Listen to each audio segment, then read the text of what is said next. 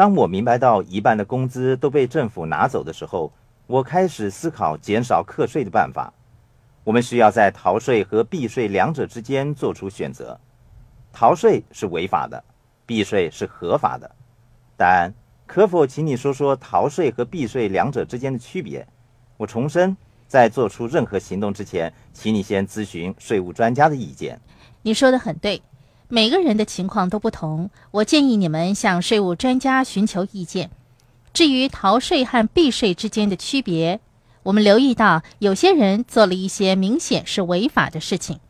举例说，假设你拥有一家企业，你从现金出纳机里拿走金钱放进自己的口袋，没有将有关的款项计入出纳机，这明显是违法的。又比方说，有些人没有报税，这也是违法的行为。但是税法上还是有一些灰色地带。所谓的灰色地带，要看个别的情况而定。某些企业的支出可以获得税务减免，但是另一个企业在同类型支出上则享受不到税务的减免。但经常向我指出，这跟每个人成立企业的意图有非常大的关系。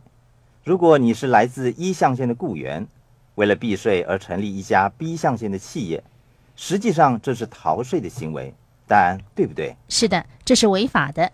他们成立企业的目的是为了注销个人的开支，没有任何经营和运作意图的话，这是违法的行为。所以是合法还是违法的，关键在于你成立企业的意图是什么。如果你创建企业是为了赚钱，一切有关企业的支出将获得税收减免，这是避税的其中一种方法，对不对？是，而且是合法的。当然，你还是要咨询专业人士的意见。是的，因为他们成立企业的目的是赚钱。